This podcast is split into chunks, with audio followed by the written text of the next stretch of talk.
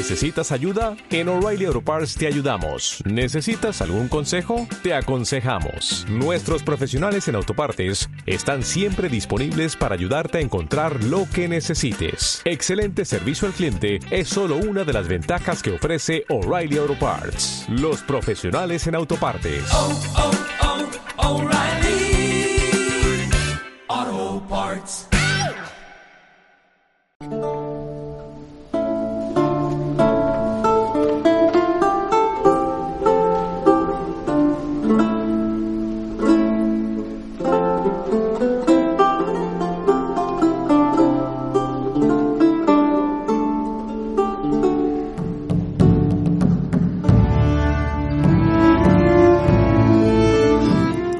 La palabra sospecha quizás podría resumir el proceso que ha llevado a muchos de los cambios políticos en la historia de Europa.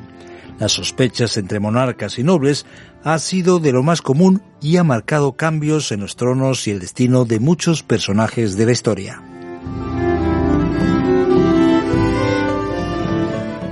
La sospecha sin duda marcó la vida de la malograda María Estuardo, cuya biografía no deja a nadie indiferente.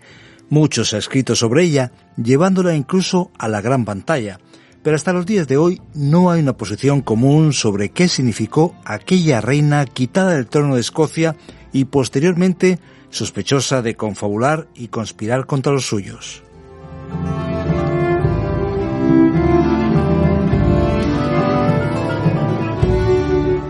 La reforma protestante tuvo efectos políticos en diferentes países.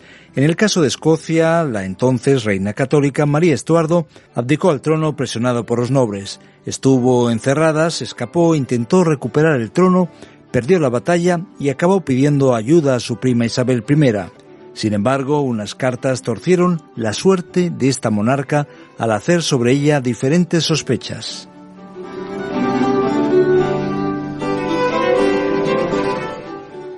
Aquí estamos en un apasionante episodio de Enigmas de la Historia. Bienvenido Juan Manuel Santiago y bienvenidos a nuestros amigos amantes de la historia también. Hablamos de sospechas, hablando precisamente de María Estuardo. Bien hallados, y la verdad es que mm, de esta mujer sí se han hecho películas, pero no se ha hecho la, la película definitiva porque quedan muchos enigmas por resolver y es que esas esas cartas esas cartas eh, de las que mm, lograron su ruina pues no está muy claro si eran de ella o eran de sus enemigos que las prepararon o si eran ellas en parte solamente en parte y luego fueron manipuladas por sus enemigos para precisamente para perderla, para, para usarlas en su contra. María pues había nacido el 7 de diciembre de 1542 y mm, unos pocos días después su padre Jacobo V, el rey de Escocia, falleció, quedando ella como única heredera de, de la, de la corona escocesa. Eh, con un año apenas fue coronada eh, y su madre, María Guisa, eh, descendiente de una poderosísima familia católica francesa, los, los Guisa, pues quedó como regente. durante el tiempo de la regencia, pues las invasiones de los ingleses en las tierras bajas escocesas eran bastante frecuentes. ¿no? Eh, en 1548, pues mm, eh, María fue prometida al delfín de Francia, Francisco, que era algo mejor, algo menor, algo menor que ella y la verdad pues muy muy debilucho, muy enfermizo. Eh, María se había educado en la corte francesa y la verdad que había dejado a todo el mundo impresionado por su belleza, por sus dotes, por su saber hacer, por su saber estar. Pero claro, ahí está en medio de todas las disputas políticas que había entre hugonotes y católicos, y, todos disputándose el favor de, Enrique II, el hijo de Catalina de Memphis.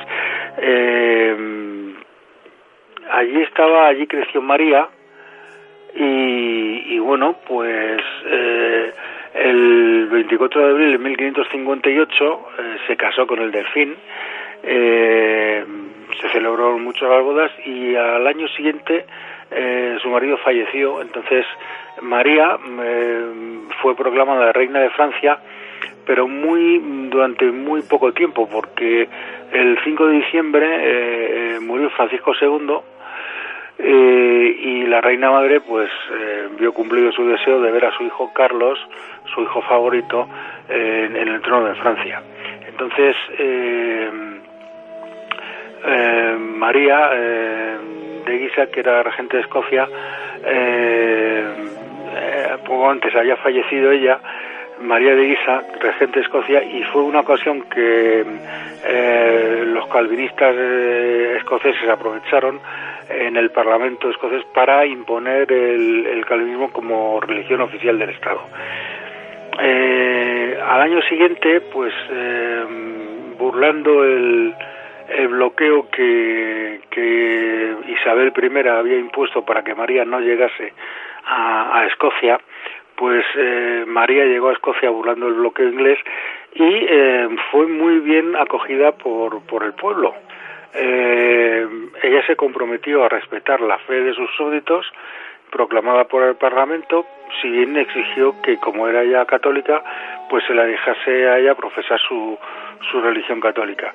Y eh, bueno, todos estaban muy contentos con este arreglo, excepto algunos eh, calvinistas muy, fanáticos como John Knox y algunos clérigos que la atacaban ferozmente.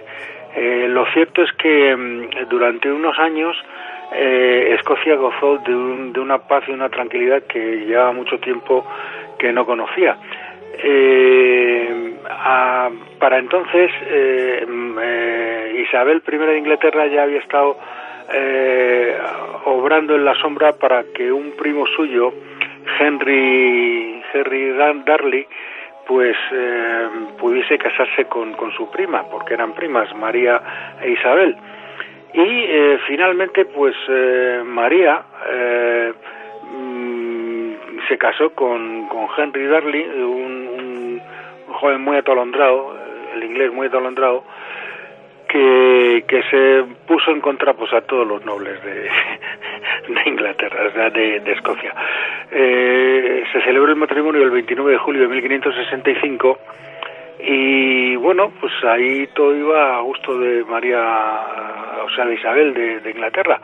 Eh, para todo, a todo esto, eh, un hermanastro de María, James Stuart, el conde de Moray, eh, que había contado con el apoyo de Isabel, pues se sublevó y estaba intrigando para derrocar a su, a su hermana. para todo, eh, para entonces, eh, en, medio de estas luchas, de las intrigas palaciegas, el secretario de María fue asesinado, Riccio, eh, David Riccio, fue asesinado en la misma presencia de, María. Y, bueno, pues fue su propio marido, Henry Darley, el que se vio envuelto en, la conjura para asesinar a, esta a esta a esta persona, a David Riccio. Eh, da cuenta de en qué situación estaba María cuando no pudo evitar el, asesinato de su, de su secretario eh, que, se produjo en, su propia presencia. Mm, para entonces eh, había el 19 de junio de 1566 nació Jacobo VI, su, su hijo, eh, y, y, ni siquiera el, el marido de María Darley, este atolondrado inglés, pues ni siquiera estuvo presente en el, en el bautismo del niño. Eh, para entonces, el enemigo público número uno de Escocia era este Lord Darley, eh, que, bueno, mm, eh, en un momento dado, pues falleció en una explosión, aunque se vio que luego su cuerpo y el de un criado que había cerca de él, pues no tenían restos de eh, heridas de la explosión, sino que, eran, que habían sido estrangulados. Entonces, mm, em, se descubrieron oportunamente unas, unas cartas entre María y Lord Bothwell, que era el hombre fuerte de Escocia, eh, en el que, en base a esas cartas, acusaron a María de adulterio y de, eh, de haber tramado el asesinato de su marido, de Lord Rambley. Eh, lo cierto y verdad es que ninguna de esas cartas llevaba la firma de María.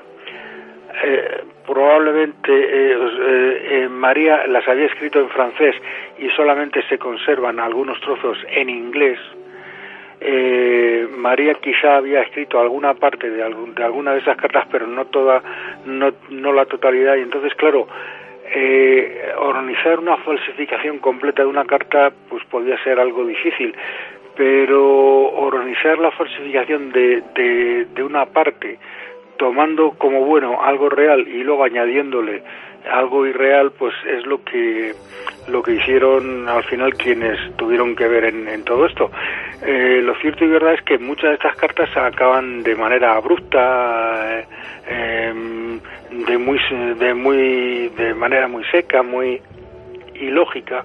Entonces eh, son indicios que, dan cuenta de, de una de una falsificación de esas cartas que que en las que se sustentó la acusación de, de los nobles para sublevarse contra ella, eh, primero pues azuzados por su por su hermanastro y luego pues por, John Knox y algunos clérigos calvinistas que no le perdonaban que ella fuese católica, aunque fuese una buena reina. Eh, entonces, eh, Lord Bodwell, eh, según otras versiones, eh, llegó a secuestrar a María, eh, tal como se produjo la muerte, asesinato de Darley, eh, llegó a forzarla, llegó a violarla y, forzó el casamiento que en principio contaba con el visto bueno de bastantes nobles, pero que a la postre pues eh, mm, sirvieron para, para que más gente se le pusiese en contra. Eh, el ejército de, de ella fue y de Bodwell fue fue vencido en Carberry Hill y, y bueno eh, proclamaron rey de Escocia al niño a Jacobo al, heredero de, María mm, y regente al tío al conde de Moro y al hermanastro de, María que es eh, el que de verdad tenía el, poder. Entonces María eh, acabó huyendo a Inglaterra pidiendo el amparo de, de su prima Isabel y en qué, en qué mala hora lo hiciera porque Isabel mandó detenerla, confinarla en un castillo hasta que se averiguase si había tenido que ver o no en la muerte de, de, su marido, Lord Raleigh. La pregunta es, eh, ¿por qué María Estuardo terminaría pasando esas dos décadas encerrada tras pedir ayuda a su prima Isabel e incluso ser ejecutada? Bueno, pues por varias razones. La primera es que Isabel jamás, mientras María fue amiga de Isabel, Isabel nunca fue amiga de María. Siempre la vio con desconfianza, toda vez que María tenía mayores títulos y mayor legitimidad a la corona de Inglaterra que la propia Isabel. Isabel era una hija bastarda de Enrique VIII eh, y no si María. María tenía mejor línea sucesoria que, que Isabel. Y entonces eh, eh, Isabel siempre sospechó de ella. Además, eh, mientras Isabel era anglicana, María era mm, católica. Y se hablaba, había un temor fuerte de los anglicanos y de los protestantes eh, en que María intentase eh, reintroducir la, la, fe católica en Inglaterra. Entonces, eh, primero los motivos personales, luego los motivos políticos la llevaron a, a ser enemigo de ella. Además, María se había criado en Francia, había sido reina de Francia brevemente, tenía muchas conexiones con Francia y Francia era un enemigo jurado de Inglaterra eh, aunque posteriormente actuasen juntos ocasionalmente, pero entonces eran rivales abiertos. Eh, Francia era el, gran rival de, de toda la, potencia que, quería hacerse hegemónica en Europa, y esto durante varios siglos hasta que lo consiguió, pero siempre tuvo un, enfrentamiento fuerte con, Inglaterra. Y eh, esos motivos personales y políticos pues eh, fueron la que, la que al final llevaron a María a la desesperación y a, fiar en, en España eh, y, mandar unas cartas al embajador español con tal de buscar su libertad, porque ya lo que quería era solucionar su situación, que es que estuvo casi 20 años, todos 19 años largos, allí eh, presa sin ninguna acusación, sin ninguna condena, eh, en una prisión preventiva que además eh, ella consideraba injusta porque ella se consideraba la reina legítima de Escocia y no entendía por qué eh, tenía que responder ante los tribunales ingleses de cosas que primero ella no había hecho y de haberlas hecho les habría hecho en, Escocia y no en Inglaterra. Entonces eh, decía, bueno, ¿qué jurisdicción tienen estos señores sobre mí? claro, la jurisdicción que decía su prima, que era la que manejaba los, a los tribunales. Como dice el refrán, allá van leyes lo que eran reyes. Y, y este era el, motivo principal que, la tuvieron allí eh, presa tantos años de manera preventiva, sin, sin condena ninguna. Sospechas y muchas sospechas, y es que el tema de las cloacas quizás no es algo de últimos momentos. Atrás en el tiempo ya se desarrollaba, pero en fin, ¿qué podemos decir en cuanto al personaje, María Estuardo? ¿Un personaje negativo como se describe o quizás la víctima de injusticias y de sospechas? Yo me indigno más bien por esta última versión, que, que fue víctima de conjuras, de, de sospechas, de víctima de su tiempo, víctima de también de, su situación que se quedó pues muy sola, muy muy muy desasistida, sin, sin familia directa, sin padres, sin madres que, que la pudiesen aconsejar, que la pudiesen guiar, eh, criada en una corte eh, extranjera, porque ella era escocesa y estuvo en la corte francesa y, se fue educada como una francesa más, pero pero ella sabía que no era francesa, sabía que era escocesa y, por un lado ella quería volver a su país, a su tierra, a su pueblo, a su gente, pero allí encontraba la oposición de los nobles, de su de su hermanastro y, de, los calvinistas, ¿no? de, sobre todo de los clérigos, eh, con, con John Knox a, la cabeza. Eh, un tema que hasta qué punto eh, sería de examinar cuántas veces eh, lo que es fanatismo religioso se le, se le da un timbre de, gloria y se acude a, a acusar al contrario de toda clase de felonías para justificar las propias, que no dejan de ser felonías. y porque cada uno puede tener la fe que quiera y teológicamente eh, dar argumentos teológicos para apuntalar o para eh, discutir o rebatir argumentos contrarios, pero de ahí a, argumentar otras cosas, inventos, no, es que tú eres un ladrón, es que tú eres un asesino, no, no, pero dime en qué tengo razón, si lo que digo es razonable o, en base a esto, en base a las escrituras, esta doctrina es buena o es mala, no me digas que si yo soy o yo he hecho, porque son cuestiones distintas. Entonces, cuando se juntan eh, unas cosas con otras, pues se juntan las razones teológicas, el fanatismo y la política, la conveniencia personal, el dinero, pues eh, al final salen estos engrudos maquiavélicos que, que, son muy tristes porque al final lo único que hacen es producir dolor, eh, tragedia, muerte. Pensemos que estas cosas no era solamente el dolor de María, sino que había guerras y había batallas entre partidarios de unos y de otros. Y, y eso al final pues tiene su, su coste en toda la población y en todo un país. Muchas gracias Juan Manuel Santiago, con eso nos quedamos. Muchas lecciones para la historia, aprendemos de sus errores para no volver a repetirlos. Así es.